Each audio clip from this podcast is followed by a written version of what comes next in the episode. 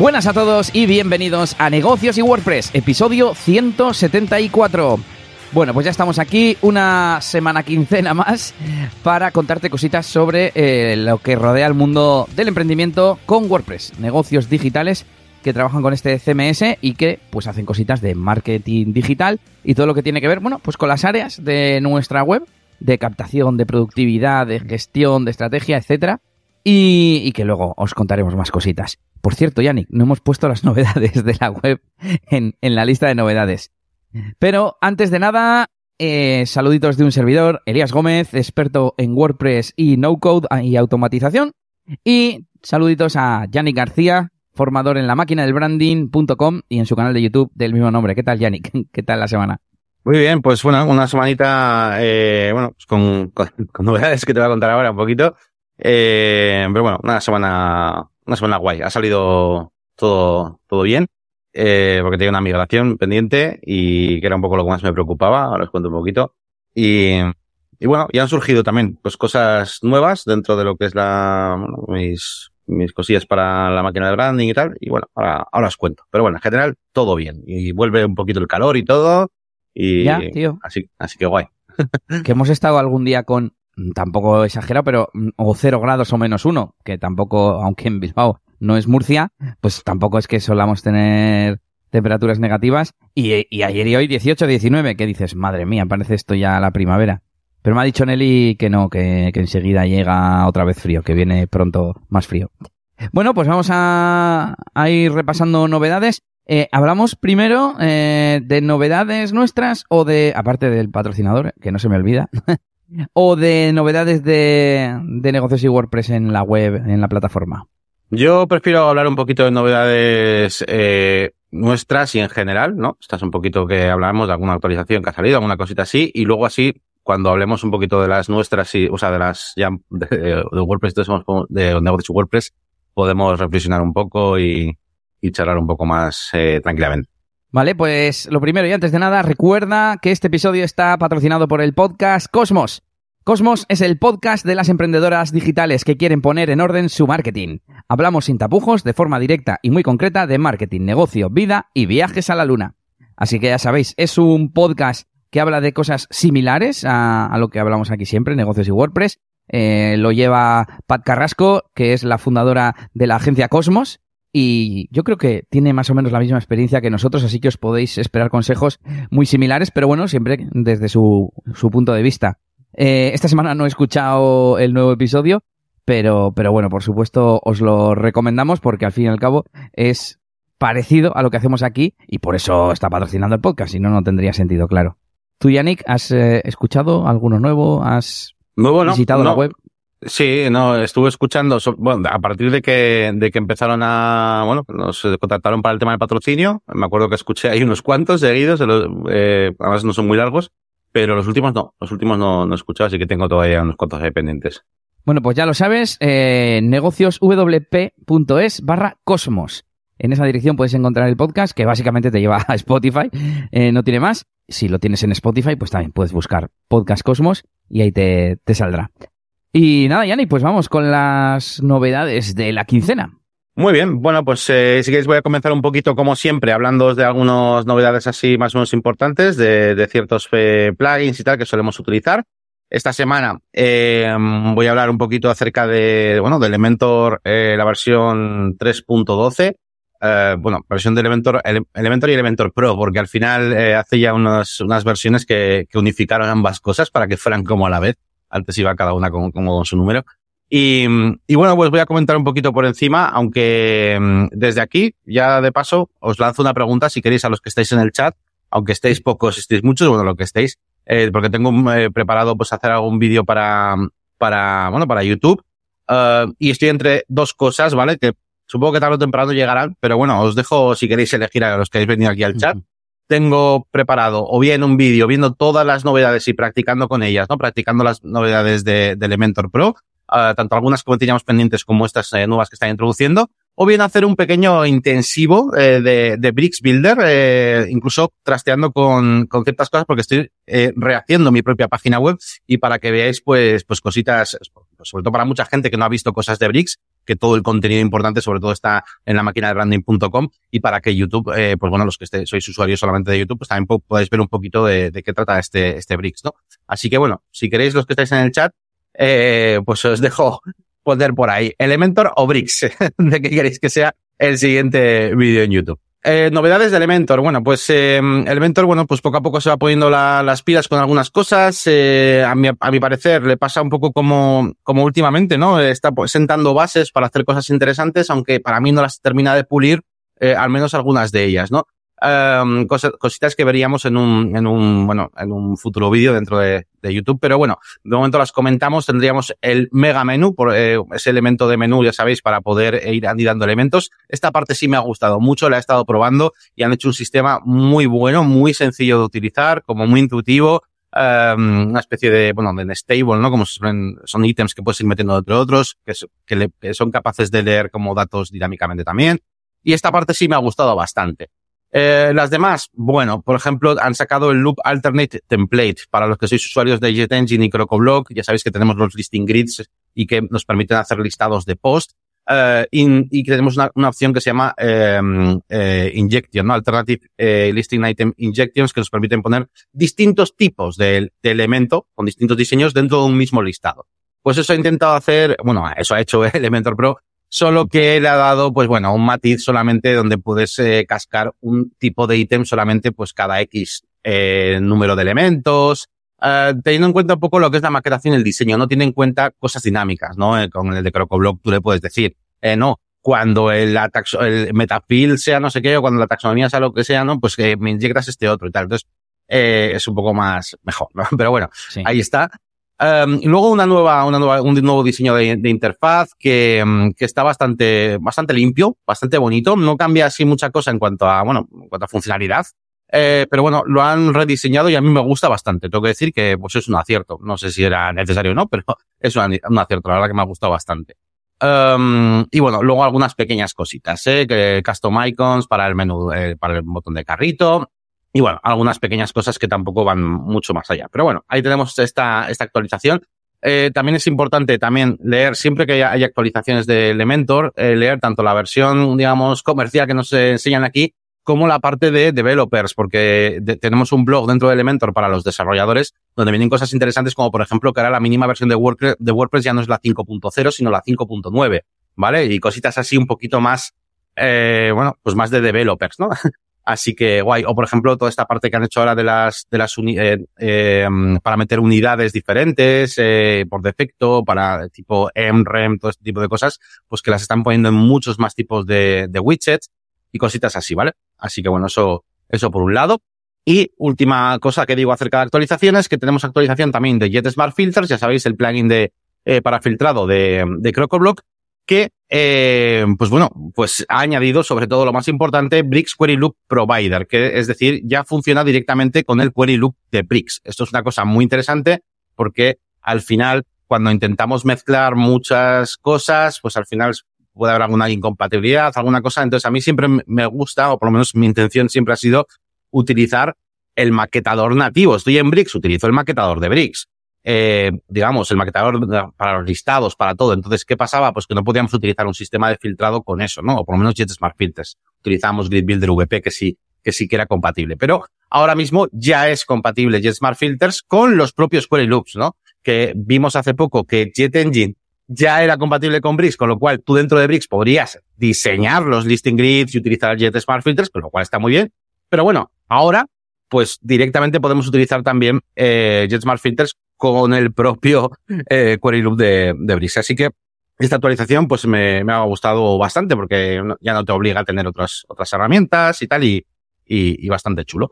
Así que bueno, este es un poquito el repaso general de, de las actualizaciones más importantes de, bueno, de los plugins que, que uso yo sobre todo, ¿no? Tengo una reflexión, Yannick, y es que en, eh, bueno, tengo una reflexión, tengo una respuesta, y es que en el Mastermind del martes pasado surgió un poco la idea esta de, mm, de si podemos prescindir de constructores gracias a, mm, a los temas de bloques, ¿no? A, a Gutenberg iba a decir. Full site editing. O... Ah, bueno, vale, full site editing, vale, vale. En, en, general, sí, eso es, bloques que sean compatibles con full site editing. Que yo tengo pendiente investigarme todo este mundillo de, de nuevo, porque ya sabes que cuando empezamos el podcast, hace ya cinco años, estábamos a tope con el tema de defender a Gutenberg y tal, pero en esa primera fase del editor de bloques.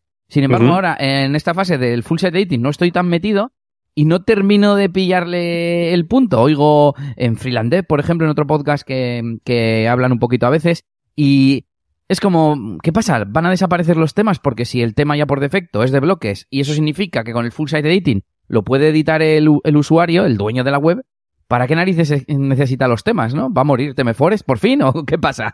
Es que está pasando una cosa muy extraña, eh, por lo menos por mi experiencia. Yo no, me- yo no estoy hablando aquí de los planes del equipo de, vamos, de, de WordPress, el equipo de desarrollo de, de Full Site Editing, sino de lo que yo veo con las pruebas que, constantes que suelo hacer.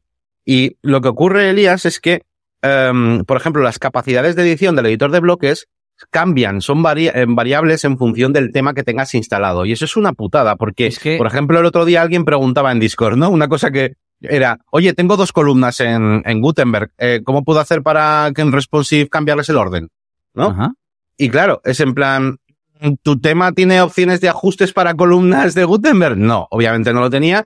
Eh, y la única solución era por CSS. Eh, entonces, claro, eh, si te metes en el mundillo de hacer las cosas utilizando bastante CSS y tal, o sea, olvídate de que sea un editor facilote visual y tal, como lo, como es un builder, ¿no? Como Bricks o Elementor, pues bueno, pues vale, pues te metes ahí tu, tu CSS a pelo, tal, y bueno, pues puedes conseguir cosas muy chulas. Pero si lo que estamos buscando es un editor eh, del que no tengamos que salir para meternos a, a poner código, eh, está muy raro el tema. Yo por lo menos no, no lo veo así, que todavía sea capaz de eso, ¿no? Eh, y, el tema, y el tema de los temas, sobre todo va a ser eso, que, que cada tema pues tiene como sus propias funciones para el editor de bloques. Entonces es un poco raro. Yo creo que tendría que tener ya unas, ¿no? Las buenas, y que, y ya está. Y entonces igual sí que podría desaparecer los, los temas. Y bueno, al hilo de la última, de la última noticia, que por eso me he acordado, ah, comentábamos el hecho de que quizás eh, para... mm, creo que era en relación al... ¿Cómo se llama? Loop Builder de Elementor. El, el Ujú, ingredient sí. de, de Elementor. Sí. Y, y decíamos que bueno, que es que eso tampoco es que sea tan potente, pero que igual sí que es más potente que el bloque de consulta del site eh, editor. Y no sé quién dijo, bueno, pero es que con JetEngine puedes meterlo dentro de Gutenberg, así que Sí. no te hace sí. falta el constructor como tal. Si usas para la parte visual Gutenberg y ya está, y, y para la Mm. parte de consulta utilizas JetEngine.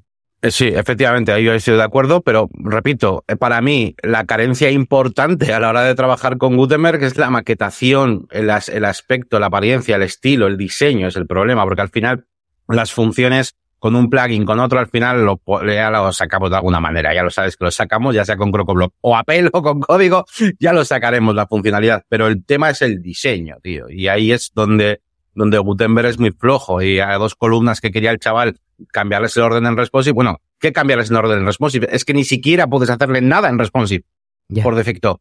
o sea, necesitas algún plugin. eh, por ejemplo, sí, con el Editor's Kit, pues puedes ocultar cosas, pero no puedes hacer nada más. O puedes, o sea, a la maquetación es nula, eh, prácticamente. Entonces, para mí ese es el mayor problema. En cuanto a funcionalidad, pues hay tantas herramientas ya en WordPress para hacer cosas, loops y lo que te dé la gana, compatibles con Gutenberg, que no habría problema.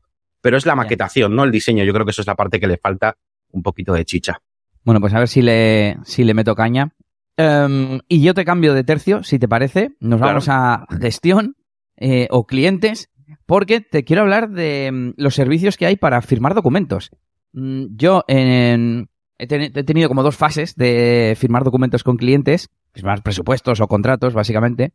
Una fue en Estudio NS, en el estudio que teníamos tú y yo, que básicamente eh, o nos firmaban el presupuesto si es que el cliente lo había imprimido y tal, en físico, o, casi casi con la aceptación en el email nos, nos valía.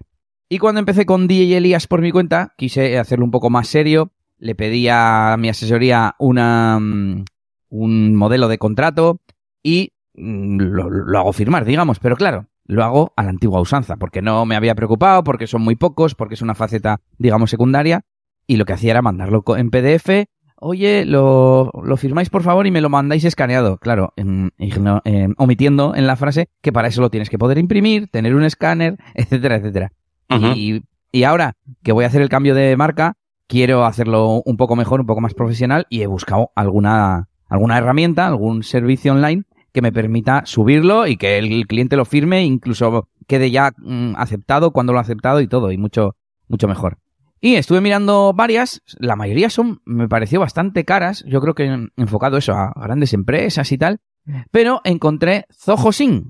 Eh, las aplicaciones de Zoho me gustan bastante, aquí recomendamos mucho Zoho Invoice para tema de facturación y demás.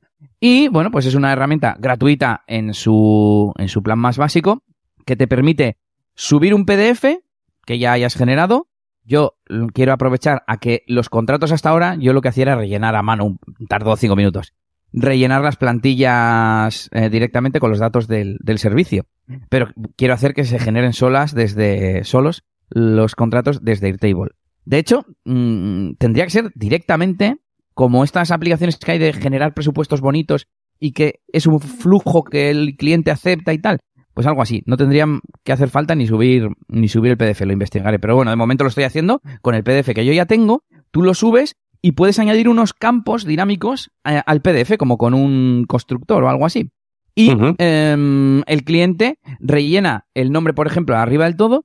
Y si tú has puesto el nombre del cliente abajo también como campo, al final del todo, en la firma, por ejemplo, se rellena en todos los campos que son el mismo campo. Si es el campo nombre que lo has añadido varias veces, con rellenarlo en uno, vale, pues eso, por ejemplo, está guay. Bueno, aparte de que es todo digital, el cliente puede firmar con la firma, digamos, o sea, haciendo la firma con el ratón, Puede firmar con una firma electrónica, lo cual ya es el siguiente nivel, pero está muy bien. Y, y nada, pues me ha parecido muy práctico y lo quería traer por aquí. Por cierto, no lo he puesto todavía en marcha como tal, pero dije, ah, hice una prueba con, con Nelly, le mandé como si fuese el cliente. Puedes poner mm, para que tenga que meter un código que te llega por email, como para confirmar que es la persona a la que tú se lo has mandado y que no lo abre cualquiera, etcétera, etcétera. Y, y bueno, pues nada, mm, como recomendación de herramienta, y para que penséis si en vuestro, en vuestro negocio o proyecto eh, podéis hacerlo de esta manera en vez de a lo cutre como estaba haciendo yo hasta ahora. y que eh, está guay. La verdad, mira, una semana en la que la firma digital para mí está, me está llegando a través de un montón de sitios. Eh, primero, el otro día, mi casualidad, Víctor está aquí. Eh, Víctor tiene un proyecto entre manos que, mm, que yo tampoco le he echado un vistazo porque no me interesaba ese tema hasta ahora, la verdad. Y Víctor tiene un proyecto entre manos relacionado con esto no sé si lo ha terminado o si lo puede enseñar, si lo quiere comentar ya en el chat, eh, que está ahí.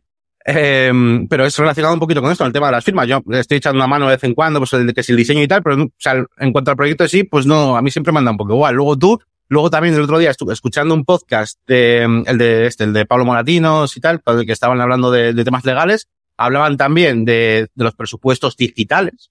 Eh, no, presupuestos digitales, no, perdón, de las facturas digitales, perdón. Eh, que decían, no, o sea, hay gente que piensa que eso es un PDF, no, no, tiene que estar firmado, tal, no sé qué, tal. Y hablaban de ese concepto, pero es un concepto que yo, o sea, estoy totalmente, o sea, a mí me falta una clase todavía, una explicación anterior de la que has hecho, de realmente para qué sirve, o sea, por qué, por qué lo necesito, ¿no? Eh, así que bueno, esta estaría, bueno, pero no, no para ahora, ¿no? Pero que estaría interesante, eh, pues eso, como, como tema, porque no sé muy bien para qué se puede, o sea, ¿qué, te, qué te da eso, tío? Una firma digital, ¿qué, qué es eso? Esto eh, digitalizas, pero igual que digitalizas una foto, ¿vale? El proceso de que alguien te lo firme. Sí que te manda, eh, cuando me lo firma el cliente, o sea, mi mujer, en el ejemplo que hicimos, en la prueba que hicimos, me llegaba el contrato firmado y una especie de certificado con la hora, con un identificador, etcétera. No sé a nivel legal si eso sirve de algo. Pero claro, es que ni se usó firma digital ni nada. En realidad, alguien le ha podido hackear el email y haberlo hecho mm, en su nombre, ¿no? Pero me imagino que cuando lo haces con tu firma digital es distinto. ¿Qué es firma digital? Mm, o, claro, lo, firmar en realidad sería más como, es que no sé cómo decirlo, como mm, si lo encriptas, como, es que, claro, tenemos muy asociada la palabra firma a hacer un en un papel. Ya, es como un NFT, ¿no? Que tiene un valor digital, eh, único y tal, pero que no es una firma, ¿no? Eso es. Bueno, nos dice cosas, eh, Víctor, si quieres leer un poquito. Sí, estaba contando por aquí, Víctor, que como os digo, pues tiene ahí un proyectillo entre manos relacionado con esto. Dice, tiene que contemplar que ese documento no se puede modificar una vez firmado. Eh, se genera eh, un certificado único y graba todo el proceso de firma hasta la IP de donde se abrió el documento para su firma. Claro, qué guay. si vas a juicio, tiene validez legal por ser un tercero quien custodia la firma de los dos interesados. Vale. Pues bien, bien, está, está guay. Yo digo, yo soy totalmente bueno, novato en este tema, no tengo ni idea. Así que, bueno, yo aquí enterándome del tema de firma digital. Vosotros, ya que estáis ahí, pues los que estáis en el chat, lo utilicéis eh, para algo, para vuestros presupuestos, para, para vuestra vida en general. Este tema de, de facturas digitales, firmas digitales, algún tipo de, de cosa digital de ese tipo, ya nos contáis a ver. Estaba mirando Yannick el pricing de Zoho Sync y sí que es verdad que la cuenta gratuita solo tiene para cinco documentos al mes. Entonces, si estás todo el día haciendo presupuestos, no te vale. En mi caso, para eh, eventos, que además esto ya es para el contrato, que sea cuando ya me han aceptado, con cinco al mes, voy, con, voy más que de sobra. Yo no, ni, siquiera hago tantos, tantos eventos al mes, o sea, no podría. Sería uno cada sábado. Eh, Y tiene, pues, eh, usuario único, eh, cinco documentos al, al mes, eh, y, y, no estoy viendo así más limitaciones. Y ya tienes, si necesitas más documentos, hasta 25, 10 euros al mes, que yo creo que es un precio adecuado, no 50 y cosas así que estuve viendo. Y además ya eh, con... Bueno, eso sería por usuario, ya te permitiría meter más usuarios, por ejemplo, el CEO y el de administración o, o lo que sea. Y estoy mirando qué más, pues yo qué sé, pues mm, el receptor se autentica vía un código de, de, SMS y cosas pues un poco más, más avanzadas. Y hay todavía un plan de 16 que ya es con documentos ilimitados. Me parece. Si, si necesitas más de 25 contratos o presupuestos al mes, yo creo que te puedes permitir pagar 16 euros. Y nada, pues contadnos si utilizáis algún servicio de estos, si no, si habéis probado Zoho o lo que sea. Muy bien. Oye, pues súper interesante eh, ese temita. Y bueno, vamos a comentar alguna cosita más. Voy avanzando un poquito en nuestra lista de novedades. Eh, voy a seguir con, bueno, pues con ya con novedades nuestras. Empezamos ya, por lo menos yo, yo con novedades de vídeos y tal. Pero sin llegar a esa final donde, es que, ¿sabes qué pasa, Elías? Que la reflexión esa que tengo puesta en novedades va enlazado con los contenidos de NVP. Entonces, Ajá, eh, vale. pues, pues Entiendo. quiero dejarlo como para el final.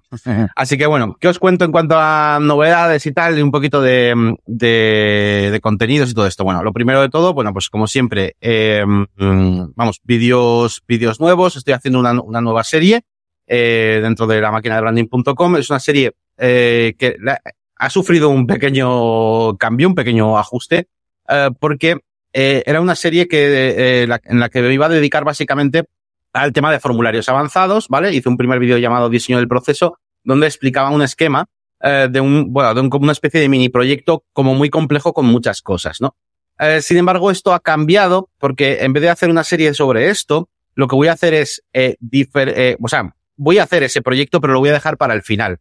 Y lo que voy a hacer durante la serie es explicar los diferentes conceptos de avanzados de hacer formularios, con Jeff Miller en este caso, eh, con mm, proyectos aplicados pequeñitos. Es decir, en vez de tener que coger y alguien que pregunte, oye, Yannick, eh, ¿cómo, yo qué sé, cómo se hacen lo de los campos calculados, no? Y yo le diga, espérate, sí, en la lección número 3 de este proyecto, donde estoy haciendo unas encuestas, hay una de las preguntas de la encuesta que tiene un campo calculado, me seguís, ¿no? Entonces, para que no pase eso, voy a hacer lección sobre campos calculados y hago un ejemplo y tal, con una calculadora de presupuestos. Lección sobre tal y hago otro ejemplo. Entonces, y luego al final, cuando terminemos un poquito de ver las lecciones que tengo programadas sobre todas estas funcionalidades, haremos este mini proyecto que reúne muchas de esas cosas, ¿vale? Para que así sea más fácil entender para todo el mundo y también para que puedan buscar algo concreto, ¿no? Alguien que no sepa cómo funcionan los campos calculados o multi-step forms, estoy, estoy como metiendo dos, dos funcionalidades en cada vídeo, pues llega a este vídeo y está, y está genial porque es, va sobre eso, ¿no? Así que bueno, tenéis aquí mm, dos nuevas lecciones desde la última vez que hablamos. Una sobre eso mismo, campos calculados y formularios multipaso, eh, haciendo una calculadora de presupuestos web. Y luego una última lección eh, que he sacado esta semana, eh, hablando sobre los form records, que es como la manera nativa que tiene JetForm Builder de guardar las cosas, pero que muchas veces la dejamos un poco así como de lado, como nos gusta guardar las cosas en nuestro custom content type y en nuestro custom post type y no sé qué, pues lo dejamos un poco de lado. Pero luego realmente eh, hay herramientas dentro de JetEngine para poder hacer consultas sobre esos envíos de, los formularios. Eh, incluso ha- hago un ejemplo con una consulta SQL que me ayuda a crear una tabla, incluso gráficos, eh, con esos formularios enviados, ¿no? Para que entendáis el ejemplo. Era un formulario para ponencias, para enviar tu ponencia. Eh, por ejemplo, para una WordCamp o cosas así. Entonces, dentro del formulario pregunto, ¿no? ¿Qué ni- ¿De qué nivel es la ponencia que quieres hacer? Y medio avanzado tal. Entonces, uno de los ejemplos que hago es una consulta donde saco un gráfico de sectores de estos así de tipo, no, de sectores de tarta, eh, donde pongo pues cuántos hay de nivel medio y cuántos hay de avanzado, etcétera, ¿no? O sea, para poder jugar con esa información. Así que, bueno, ahí están un poquito esos dos, esos dos nuevos contenidos que tenéis en, en la máquina de branding.com, ¿vale?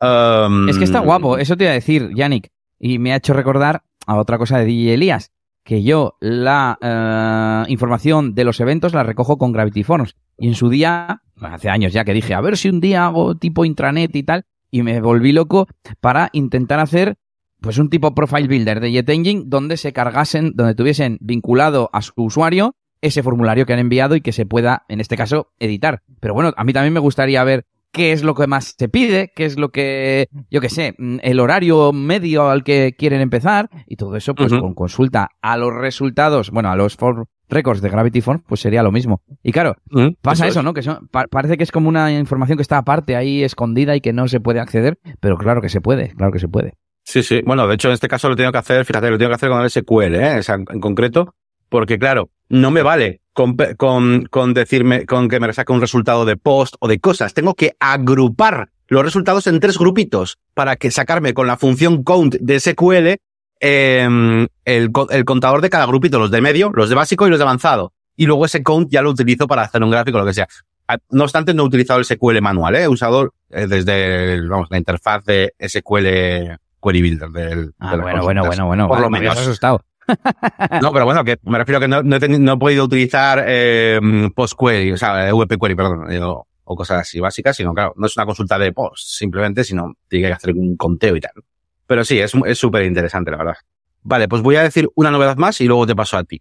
Venga. Eh, es una novedad muy rápida. Hoy ha sido el día donde he migrado mi, mi página web, ¿vale? He migrado a, a otro hosting eh, pues todo gracias un poquito a, a, Rayola, que bueno, desde que contactaron conmigo para el tema de, de hacer una, un patrocinio, o bueno, uno, o varios que salgan y colaboraciones, estuvimos hablando de, del hosting donde yo lo tenía, que era en Cubenode, había tenido algunos problemas, eh, y bueno, no estaba demasiado contento.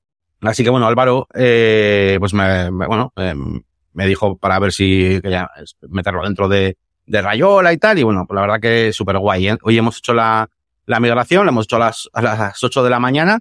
Ha tardado un poquito, pues eso, en ir propagándose luego las DNS y todo, pero bueno, todo ha ido bastante bien. Y, y nada, ya la tengo, ya la tengo migrada ahí. Eh, es un hosting que es, eh, porque mucha gente me pregunta, yo de hosting ya sabéis que no es, no es mi tema, ¿vale?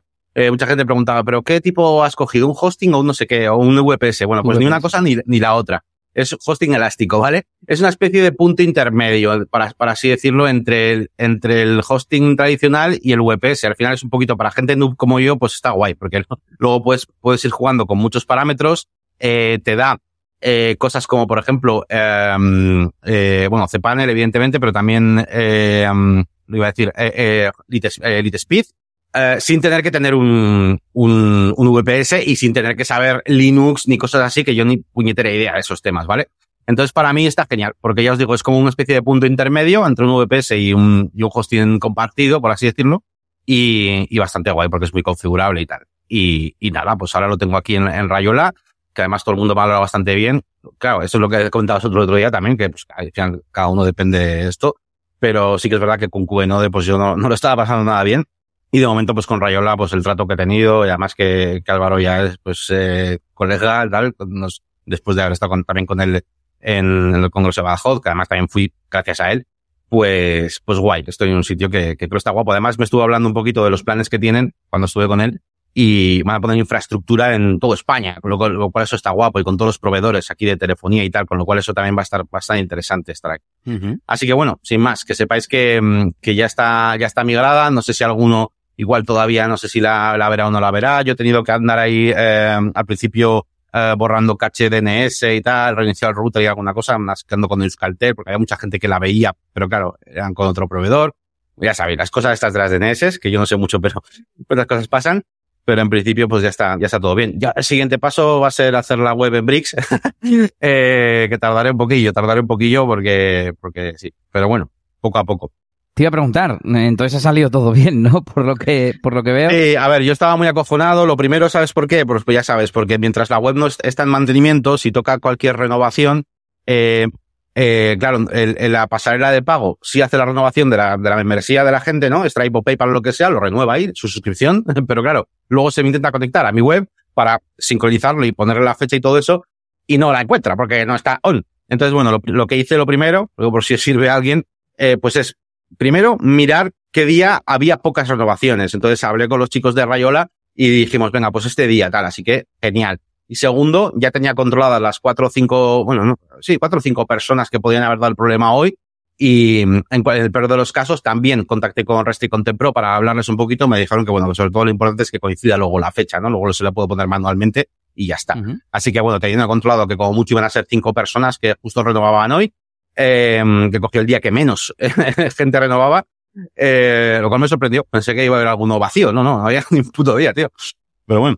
Y, y nada, pues así un poquito es el, el miedo que tenía y ha salido todo bien y no hay ningún, no había ningún problema, así que, así que genial. Así que principio. Eh, tengo una pregunta sobre el tema de las DNS. ¿Sabes um, si, a ver cómo lo pregunto, has migrado el dominio y todo o, el dominio lo tienes en otro sitio o eh, la pregunta, la pregunta real es si gestionas las DNS en el dominio o en el hosting. Eh, no sé decirte. Vale. no sé decirte cómo, cómo está ahora mismo, porque de hecho, ya te digo, yo estos temas no me quiero ni meter y, bueno, la gestión todo. De hecho, me preguntaron, ¿eh? en un ticket, me preguntaron, oye, ¿quieres eh, para ver la, página web de pruebas, luego cambias las DNS tú, no sé qué? Me preguntaron ellos y les dije, no, no sé, o sea, haz, hacedlo todos vosotros. eh, estoy justo leyendo ahora los tickets y tal y, y, y les dije eso, sí, sí, que, yo es que, como sabes, he hecho cambio de hosting hace poco y yo manejo, eh, yo tengo los dominios en VH y manejo las DNS en VH. ¿Eso que me permite? Que no se tienen que propagar las DNS enteras. si yo hago un cambio en VH, solo se tiene que propagar ese cambio a, los mm, proveedores de Internet y demás. Ah, vale, vale, te estoy entendiendo ahora. No, no, yo el dominio no lo tengo aquí, el dominio lo sigo teniendo en otro lado. Vale. Pero aún así, tú en el dominio puedes decirle eh, mis servidores de NS son típico NS1. no sé qué, NS2. no sé qué. Ese punto no sé qué puede ser OVH, para entendernos, y eso significa que yo los manejo en OVH, o puede ser punto rayola hosting network.net, ¿no? Que a veces lo digo así, digo un dominio así como raro, porque muchas veces el servidor no es rayola.com, eh, no es ns1.rayola.com. Entonces, eso significa que todos los registros de DNS se tienen que buscar allí, en la libreta de direcciones, entre comillas, de allí, de Rayola. Si tú en el dominio le dices, no, no, mis servidores de, de, DNS, es que, es, que DNS ya significa Domain Name Service, Server, eh, es este, es NVH. Pues lo bueno es que Mm, mientras mantengas el dominio en OVH, no tienes que andar modificando los DNS de no sé qué, los registros de SPF, el registro para que MailChimp permita enviar con mi dominio. No, solo tienes que cambiar el, la IP del, servidor principal.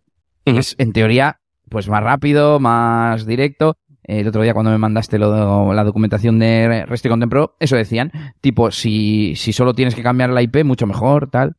Y, de hecho, yo ahora que he cambiado de servidor, una cosa que me ha pasado es que, por ejemplo, no he tenido que reconfigurar casi nada, solo he tenido que cambiar la IP. Y es más, gracias a que usaba MailJet, el servicio este de newsletter, pero que también tiene para hacer envío, que estuve comentando aquí, eh, y me permite eh, que no llegara spam y esas cosas, eh, me ha seguido funcionando, porque era, yo envío el correo a través de ellos y entonces no tengo que reconfigurar clientes ni hacer nada. Es una gozada. Bueno, algún día tenemos que hacer un especial o yo hacer un vídeo o un tutorial o algo, porque he aprendido en los últimos años bastante, entre comillas, de DNS, ya lo entiendo mejor, no me da miedo tocarlo, etcétera, etcétera, y es guay, es guay cuando lo controlas. Muy bien, tío. Pues sí, yo ah, es un tema que además no controlo y encima no me gusta, o sea, no, no, no, no me atrae. No es como otras cosas que, por ejemplo, no controlo, pero me gustaría investigar más, ¿sabes? Porque me, me mola el, rollo, ¿no? No, esto es un tema que como que me da súper mega pereza. Todo el tema de como... de servidores, de, sistemas y todo eso, es como, pero bueno. Ya, pero es que te lo un poquito hay que saber, hay que saberse. No, pero te lo iba a argumentar por el lado de, a mí me mola un montón saber que existe el registro SPF y que sirve para darle permiso a los proveedores de news de, de email marketing, de newsletter, para que envíen en tu nombre.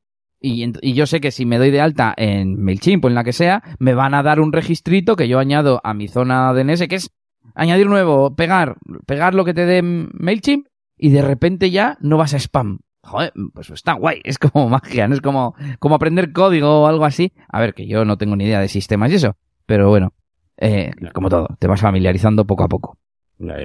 Vale, pues te dejo a ti, te dejo a ti ah, con la siguiente novedad. Bueno, como conté ya anteriormente, puse a la venta el pack de automatización de Discord, eh, que son todas las plantillas que yo utilizo tanto de eh, Integromat, el formulario de JetForm Builder, los snippets y creo que no me dejo nada más. Así, también la propia, la propia página en la que se incrusta el, el formulario, pues doy el HTML, que es copiar y pegar y, y ya está. Todo esto vino porque yo estaba pendiente de hacer un vídeo, que no he hecho todavía, para ya venderlo con un tutorial en vídeo. Pero una persona lo quería y dijo, pues véndemelas, aunque sean más baratas y tal. Dije, venga, pues vamos a hacerlo y así me, me pico, ¿no?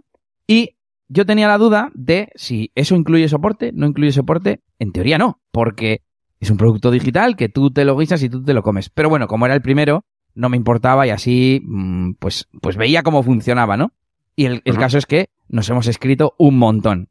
Principal motivo, pues el que no sabe se lía. Y mm, me hace plantearme si es un producto realmente adecuado. Porque al final, no sé si la gente lo va a coger por, entre comillas, no contratar a un consultor que se lo haga o alguien que le cobre muchos cientos de euros. Y no sé si eh, me gustaría este tipo de situación, ¿no? Imagínate que lo compran 100 y 100 se ponen a hacerme un montón de preguntas cuando en teoría no incluye ningún tipo de, de soporte. Y las preguntas eran cosas de funcionamiento de Integromat y... Mira, por ejemplo, es que no me pega, no me pega en Integromat. Eh, y le mandé un vídeo de cómo lo hacía, que es clic en, el fondo del escenario de Integromat y pegar. Bueno, pues a él no le pegaba. Me acabó mandando un vídeo, me di cuenta que era por Firefox. En Firefox no se podía hacer eso.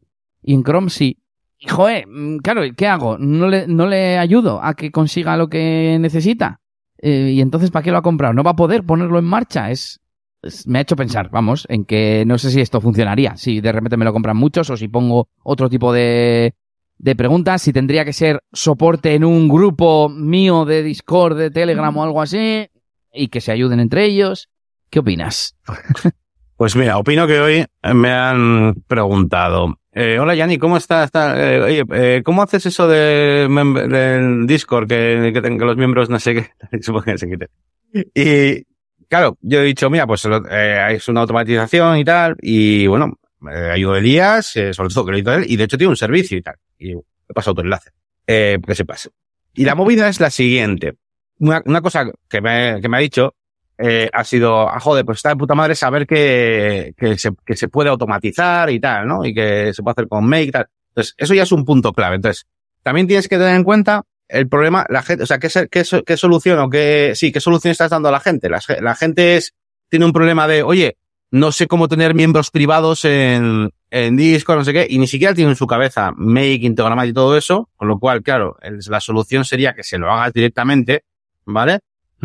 Luego están los usuarios quizás un poco más avanzados, como Jesús, que igual ya sabía por dónde iban los tiros, pero no sabía cómo hacerlo funcionar, al que tu solución está muy guay porque encima le haces aprender y tal, pero claro, es muy probable que acabes dando algo de soporte. Entonces, claro, tienes que decidir un poco. Yo, yo creo que no existe la opción de que, de que enseñes cómo se hace y luego no des nada de soporte. Va a ser muy complicado. Otra cosa es que lo hagas tú directamente, que es un servicio que igual te viene mucho más rentable, te sale mucho más rentable. Eh, Y Mm. luego, pues que te cojan bonos de horas sobre ese servicio si quieren hacer algún cambio y ya está. Es una cosa que tú controlas, que tú has hecho desde cero y tal, ¿no?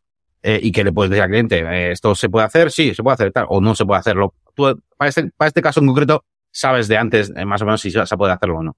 Entonces, yo creo que la, la cosa es, es, es- yo me- estaría ahí, ¿no? En esa discusión tendría yo mental. ¿Doy el servicio o doy un, lo que estás haciendo, pero también un poquito de soporte tienes que dar, tío, porque estás enseñando cómo se hace algo, tío. Y eso es formación. Y la Mm, formación- No, no es cierto. No, yo no estoy enseñando a hacerlo. No, No, no yo te estás estoy dando mis plantillas. Es como si compras un tema ya, ya. de WordPress. O un plugin, o un- Eh, sí, y, por- y la gente los compra por el soporte, pero, pero entre otras cosas, pero bueno, sí. No, no, ya te- Sí, te- bueno. es verdad, es verdad que no estás, no estás dando formación, pero sí que es verdad que estás dando una herramienta que tiene que tener soporte. ¿Sabes lo que te, o sea, un, no una herramienta, sino, es que es, es, estás haciendo que la gente lo tenga que hacer él mismo. Entonces, te- estás corriendo el riesgo de que no lo hagan bien, para empezar, número uno. Eh, de que no sepan hacerlo bien, de que tengan dudas. O sea, me refiero, existe la posibilidad de que tengan dudas, existe la posibilidad de que lo hagan mal, eh, de que lo importen mal, de, o sea, algún mínimo de soporte tiene que haber. Otra cosa que no me, no me parece nada mal, ¿eh? Igual te sale más rentable hacer tú el servicio, que toma por saco.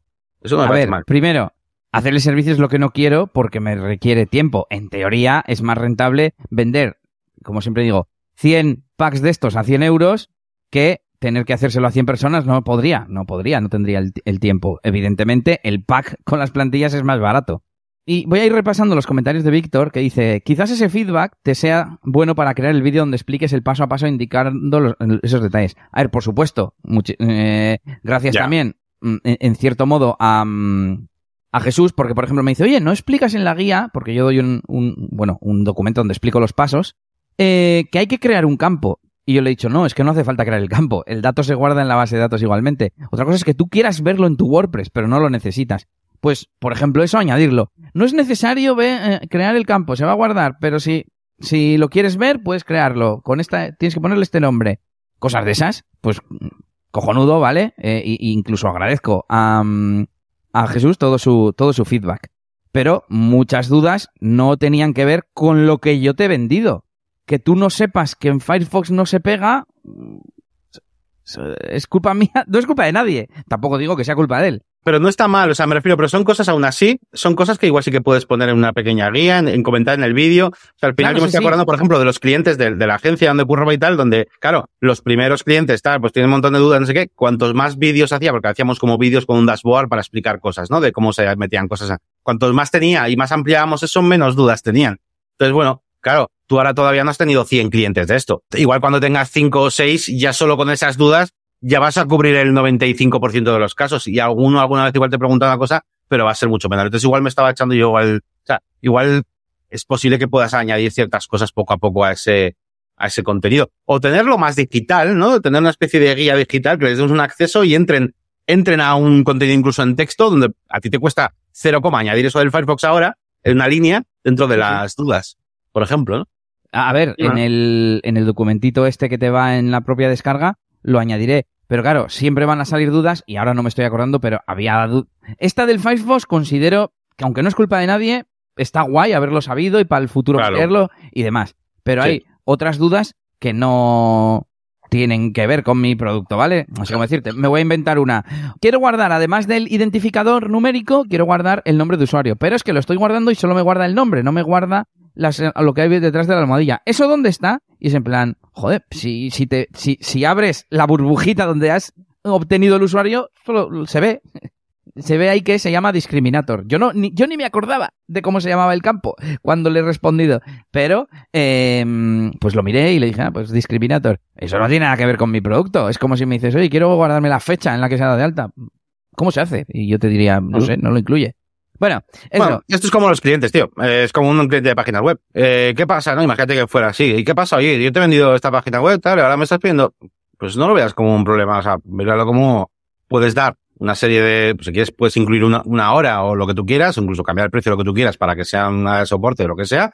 Y luego venderles bonos de horas o lo que sea. Vale, sí, ahora, nada, estoy- ¿qué pasa? Que tú no quieres eso, tú lo que quieres es un producto eh, pasivo. claro. Pues ya está, pues, pues no pasa nada. Pues no incluye soporte y ya está, y déjalo ahí y ya está. Y, y, y vete actualizando poco a poco, eso sí, con las Ya. dudas para, para cubrir el mayor número de gente. Ya, esto, está, como no siempre, nada. Yannick, es que no se cumplan las expectativas que uno tiene. Sí, mis expectativas es que. eh, es- es- es- estoy hablando en hipotético, ¿vale? Eh, que no me escriban. Claro, si luego te escriben, eso te fastidia, entre comillas. Pero si tus expectativas son, me van a escribir y tengo que poner un texto predefinido de, lo siento, este producto no incluye soporte. Pues ya está. Luego, evidentemente, tengo que decidir si eso es una buena solución o no, o de si la gente necesita ayuda o no. Yo, por ejemplo, las dudas como lo del Firefox o alguna otra que me ha hecho, pues son dignas de, como ha dicho Víctor, eh, eh, incluirlo para mejorar el producto, por así decir, y ya está. Mm. Pero, pero, em, en teoría, mm, tendría que ser que no se pregunte nada, salvo una duda técnica como lo de Firefox, que me parece el, el mejor ejemplo. Pero bueno, vamos a, a pasar, que decía Víctor, precisamente, o crear una comunidad donde los propios usuarios se ayuden. Claro, ahí tú, pues lo tienes guay porque ya tienes un montón de gente en tu comunidad de Discord donde la gente se ayuda diariamente. Yo no tengo ni un Telegram ni, ni, ni nada, ¿no? Eh, también dice que aún así los temas dan soporte. Yo, hay una parte de mí que me dice, sí, hombre, pues aunque sea un producto, tendrá que tener soporte para las dudas que pueda tener la gente. Es que, ¿y cuánto? ¿Cuánto? Eh, en tiempo, en... Y luego también, claro, Yannick, si yo tuviese 10 productos digitales y se vendieran todos los días 10 unidades y entrasen, venga, me lo invento, 1000 euros al, a- al día en mi cuenta, pues como si tengo que contratar a un equipo, claro, ya sería una empresa e invierto en el soporte de los clientes y tal, pero es que esto es la prueba piloto del, del producto piloto de... Entonces, claro, Bueno. es como, conste que yo me he puesto la mentalidad de barra libre, de soporte y como, venga, a aprender. Y precisamente esto es lo que, lo que Eso es. Eso es. Bueno, vamos a pasar a, a siguientes temas. Creo que te toca. Sí, bueno, quería comentar también, o sea, es un poco así un tema así en general, pero bueno, me ha parecido buena idea. Que ya que estoy haciendo un poquito, pues, por, eh, por intentar hacer alguna ponencia, hacer algún evento y todo esto. Por cierto, he mandado, eh, o mi intención era mandar a, a WordCamp eh, Madrid, a Barcelona he mandado también, pues por si acaso, si, si- si les apetece, pues eh, hablar de, alguna de las charlas que puedo hacer yo. Y, y también en, en la Meetup de, de Bilbao, que estamos pues un poquito pues intentando hacer algún, alguna que otra cosita. Y estoy ahí con, con Madrillano, eh, hablando y tal para organizar pues alguna cosa. Y, y se me ha ocurrido, nada, esto es un comentario súper rápido, se me ha ocurrido hacer en Drive pues una especie de pack como que, que, porque es lo que siempre te piden, que es una bio, una foto, un no sé qué, y luego tengo un documento que se llama descripción de ponencias, donde están como la lista de todas las ponencias que puedo dar, que puedo ir añadiéndolas, donde todas tienen el título, nivel y la descripción de lo que sería la, la ponencia. Así que bueno, ahora pues cualquier persona que o sitio donde yo mande o lo que sea, o, bueno, a ver, WordCamp no, porque normalmente va con un formulario específico, ¿no? Que tienes que rellenar y tal, Sí, pero bueno, sí, para sí, otras cosas, pues oye, eh, oye, que hacéis, he visto que hacéis eventos, ¿no? De, de marketing digital y tal, oye, pues una lista de ponencias que hago y tal, y os puedo algo interesante y ahí con el pack y con todo. Así que nada, sin más, comentaré que tengo, esta, esta- que he hecho esta tarea, ¿no? Esta, esta No, pero está guay, está guay. Bueno, pues eh, justo estaba pensando ahora en... He estado haciendo alguna que otra captura de cosas para cortar, que, que es como yo, me apunto los puntos de tiempo del podcast en el que quiero editar algo. Y ya le expliqué a la futura asistente virtual, porque todavía no le he mandado nada, porque es muy complicado, porque si yo hiciera podcast todos los días, pues enseguida le podría enseñar uno cómo se edita y no sé qué. Y claro, el anterior lo edité yo para grabar en vídeo y enseñarle cómo lo hago. Y eh, básicamente eso, que ya mm, creo que conté que hice el listado de tareas, les puse precio y ya lo he organizado con ella, hemos creado proyectos en Todoist, le he invitado y es la primera vez realmente que voy a trabajar de forma recurrente porque con Nelly, con mi mujer, comparto algún proyecto, pero bueno, digamos que ella no lo utiliza muy intensivamente. Entonces, lo voy a hacer de una forma como más estructurada, me he hecho proyectos dentro del proyecto de negocios y WordPress, pues un proyecto de los episodios, un proyecto de los vídeos y así en modo Kanban, que yo creo que es lo mejor. eh, desde hace tiempo Todoist tiene secciones. Cuando estás en modo lista, se llaman secciones. Bueno, siempre se llaman secciones. Y cuando lo pones en modo Kanban, que solo tiene esas dos vistas, creo, em, pues se pone en columnas y entonces puedes arrastrar una tarea y moverla de, un, de una sección a otra como en modo Kanban. Y, Ujú. y lo haré así, ya os contaré.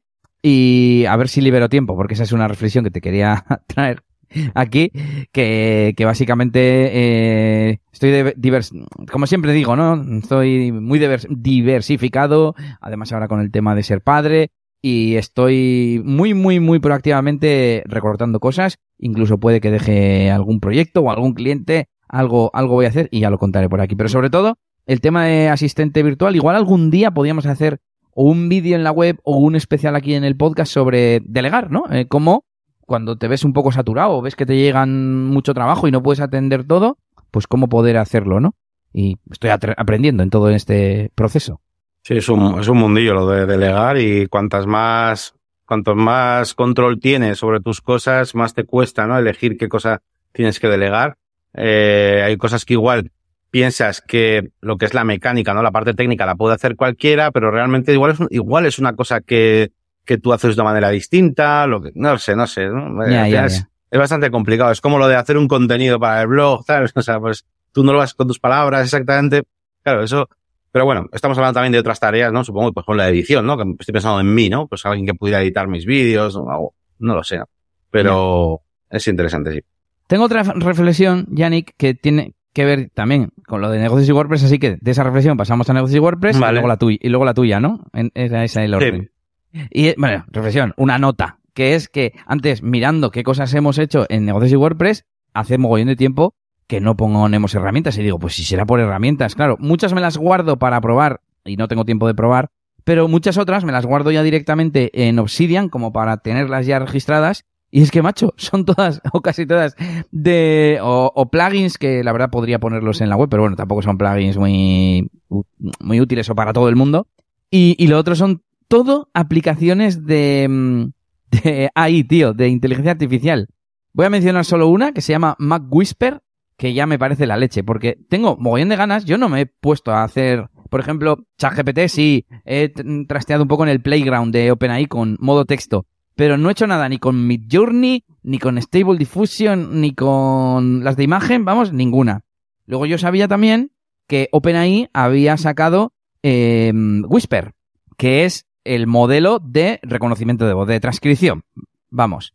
Bueno, pues resulta que yo tenía mogollón de ganas, digo, joder, es que eso lo han sacado en open source y, la gente se lo está montando en un servidor en Google o no sé dónde, tal. Y dije, joder, no tiene que ser tan difícil con algún tutorial de .csv o alguno de esos, tengo que ser capaz de tener transcripciones, porque eso a mí me encantaría, ¿no?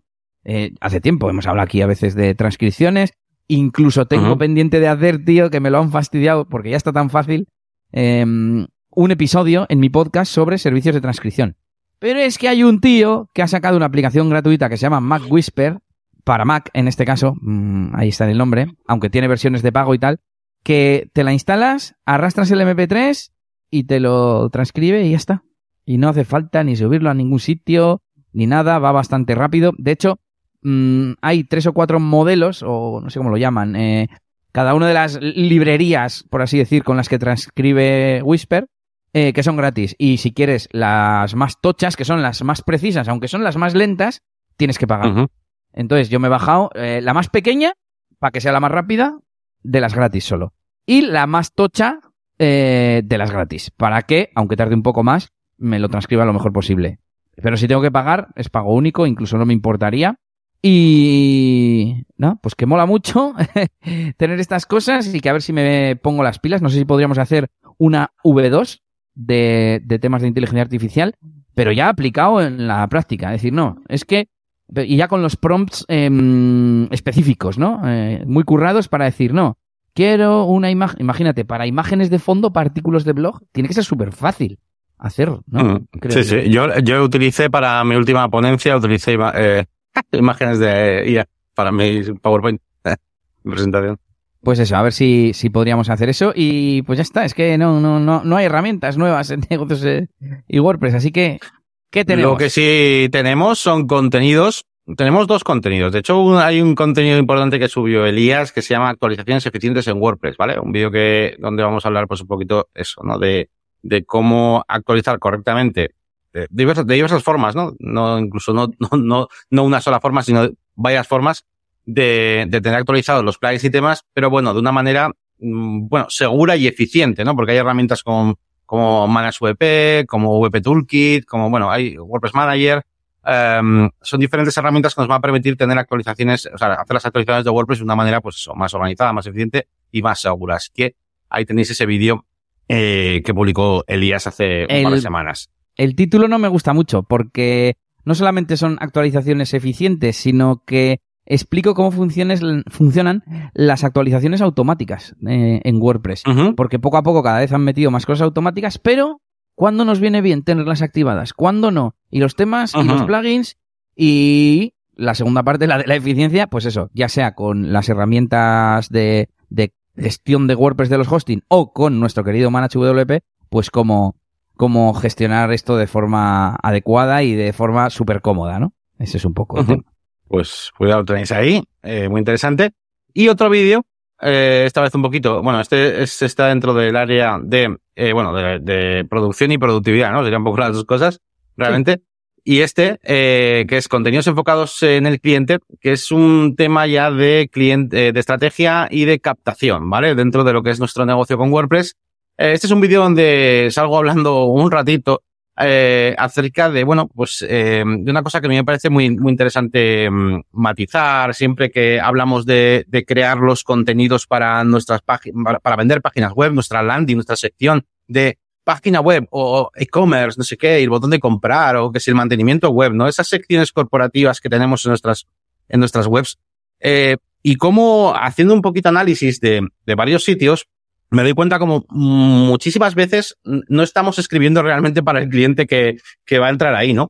Eh, de hecho, pues planteo, empiezo el vídeo planteando un, pues una serie de preguntas, ¿no? De cuántos tipos de clientes tenemos. Está el cliente que no tiene ni idea de WordPress y no sé qué y que simplemente quiere vender cosas. Está el cliente que viene rebotado porque ha tenido un proveedor ya de mantenimiento pero no le gustaba y ya sabe un poco de qué va el tema y lo que busca es eh, alguien nuevo que le lleve la web. Está el cliente que, bueno, hay muchos tipos de clientes, muchos tipos de nicho, de situaciones. Entonces, claro, nosotros solemos tener simplemente una sección ahí, que es mantenimiento web con las características y se acabó, ¿no?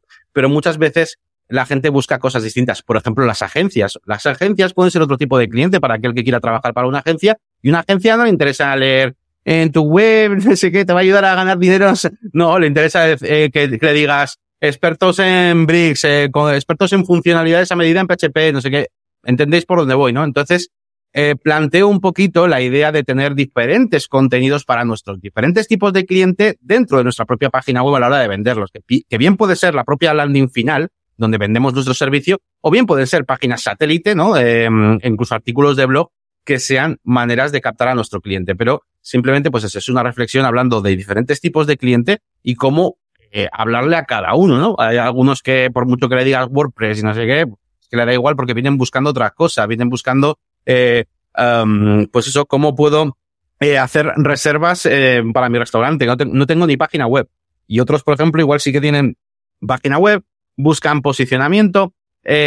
Al final, tenemos que hablar intentar hablar, hacer match con, con la gente para que nos entienda, ¿no? Para poder maximizar esas ventas. Es una manera más. Siempre estamos hablando de cómo intentar captar más clientes y tal. Y bueno, esta es una manera más, ¿no? Poder hacer contenidos específicos para el cliente. Ya no te digo nada si encima, eh, como en algunos ejemplos que muestro en el vídeo, eh, pues por ejemplo, para quien que busque web, no sé, eh, para, eh, para restaurante o para no sé qué, le enseñas una, una landing donde dices, oye, mira, te, hacemos la página web para tu restaurante, eh, vas a tener un sistema de reservas, tal, o sea, le hablas directamente a ese nicho, ¿no?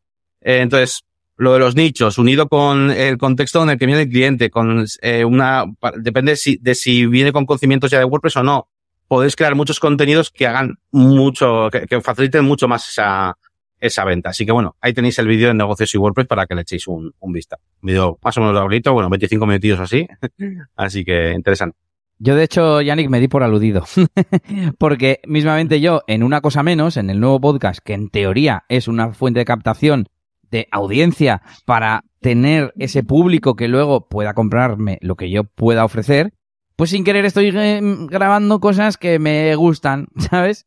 A ver, que luego también se puede alinear que tu Claro. público se transforme y acabe contratándote, pues no sé, una consultoría sobre herramientas o sobre creación de podcasting, de podcasting, vamos, eh, etcétera. Pero en principio, tú tendrías que definir qué quieres vender, qué público es y hacer contenidos que le vayan a interesar a ese público, no hacer lo que a ti te apetezca.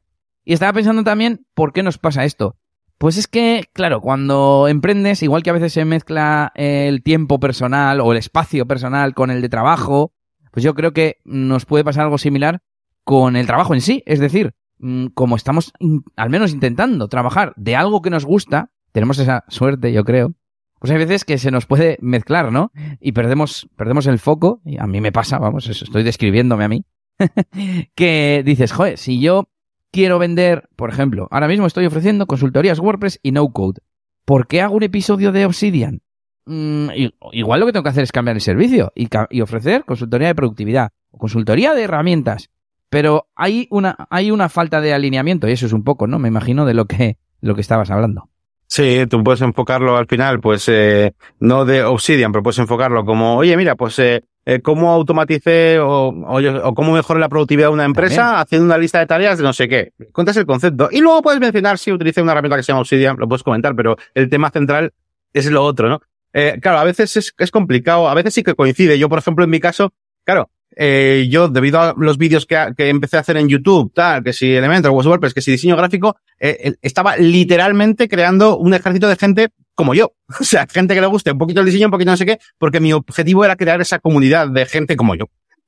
Para este, que, que le gusta estar al día de WordPress, de Elementor, no sé qué, de que si probar builders. Claro, igual mi comunidad no es, a ver, yo intento que no, ¿no? Evidente, bueno, ya lo sabéis que es para todo el mundo, tenemos todo tipo de contenidos, pero igual no es para eh, una persona que está haciendo, yo qué sé, bueno, eso eh, realmente no es así. O sea, para una persona que está haciendo su primera, primera, primera página web en WordPress, para eso tengo un cursito en, en YouTube.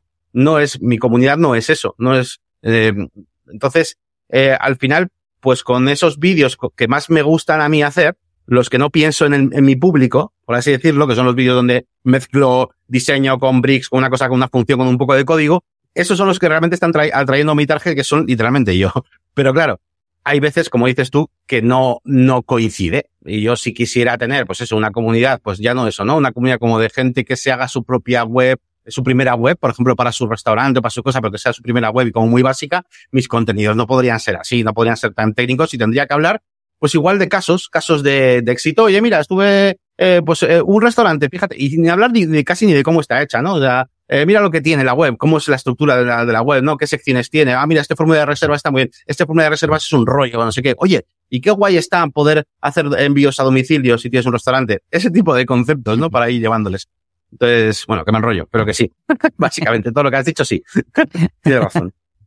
Bueno, pues ya hemos terminado, que a lo tonto pensé que hoy iba a ser más corto, pero hemos durado como siempre. Así que nada, os recomendamos, eh, os recordamos escuchar el podcast Cosmos, que estoy mirando cuál ha sido su último episodio, solo han grabado uno el día 3. Eh, el presente no me de los negocios, eso es, el presente de los negocios digitales. ¿Cuál es la realidad en estos momentos de los negocios digitales basados en la formación, el acompañamiento, programas eh, de formación o programas de coaching? Bueno, pues ese es el último episodio y ya sabéis que es el patrocinador de, de hoy, de este episodio, ¿eh? un poco meta todo, porque lo que nos patrocina es un podcast llamado Podcast Cosmos y, y es un podcast sobre emprendimiento, eh, sobre el espacio, viajes a la, a la luna y todo lo que tiene que ver con el emprendimiento digital. Así que, como siempre, os lo recomendamos. Muy bien, pues nada, ya sabéis, negocioswp.es, visitando esas páginas web, eliasgomez.pro y la máquina de branding.com. Y, y nada, nos vemos seguidita dentro de 15 días. Recordad que, que nada, que, que recordad que, que eso, que dentro de 15 días, ¿eh? que eh, pon- poneros un calendario, que mucha gente eh, aún, nos aún nos dice, oye, pero no me acordaba que hoy era el podcast. Bueno, a ver, podéis eh, darle a la campanita para, para que os notifique YouTube. Podéis eh, suscribiros, podéis, que además os avisa también antes de un evento que es esto, y podéis añadirlo al calendario si queréis. Y si estáis dentro de la comunidad de negocios y WordPress, también tenéis, eh, bueno, los eventos no los estamos poniendo, pero estamos poniendo los masterminds, eso sí. Por cierto, tenemos que hablar dentro de poco de los masterminds, porque están tomando otro rumbo y se van a convertir, yo creo, en una cosa súper interesante, que para el que no lo sepa, una de las cosas, uno de los pilares fundamentales casi que has- ha nacido casi sin querer dentro de negocios y WordPress, dentro de nuestra comunidad premium, por así decirlo, son los masterminds, donde nos reunimos unas poquitas personas para hablar de nuestros negocios y sacarlos adelante. Y se está convirtiendo en una cosa muy interesante a la que queremos dar una vuelta de tuerca. Y un día podemos hablar acerca de eso, de los masterminds en general, del nuestro y de y en general, ¿no? Y de cómo podemos, eh, cómo se puede Sí. organizar un mastermind eh, con- y, y qué es, ¿no? Porque mucha gente no sabe ni, ni qué es. Así que un día podemos hablar de eso, se me está ocurriendo. Nada más, que os suscribáis todos a negociosyweb.es y al canal de YouTube y a todo. ¿Vale? Muchas gracias a todos, como siempre. Y pensé, Yannick, que ibas a decir negocioswp.es barra cosmos, que se nos olvida decir, ese es el, el enlace con el que podéis acceder al patrocinador. Y nada, que nos vemos dentro de 15 días. Agur, agur. Agur.